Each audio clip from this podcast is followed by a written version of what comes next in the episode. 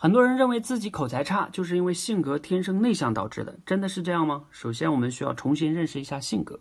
心理学上啊，区分性格内向还是外向的标准呢，就是能量的获取方式不同而已。什么意思呢？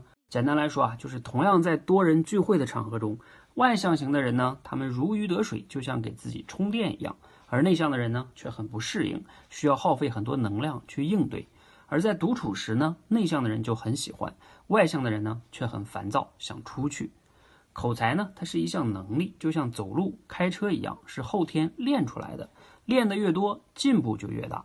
外向的人呢，因为接触的人多，他说的就多，他就进入了一个良性循环；而内向性格的人呢，恰恰相反，他就进入了一个恶性循环。所以，你口才不好，不是因为性格内向，而是因为你练得少。性格内向啊，往往只是你逃避改变的一个借口罢了。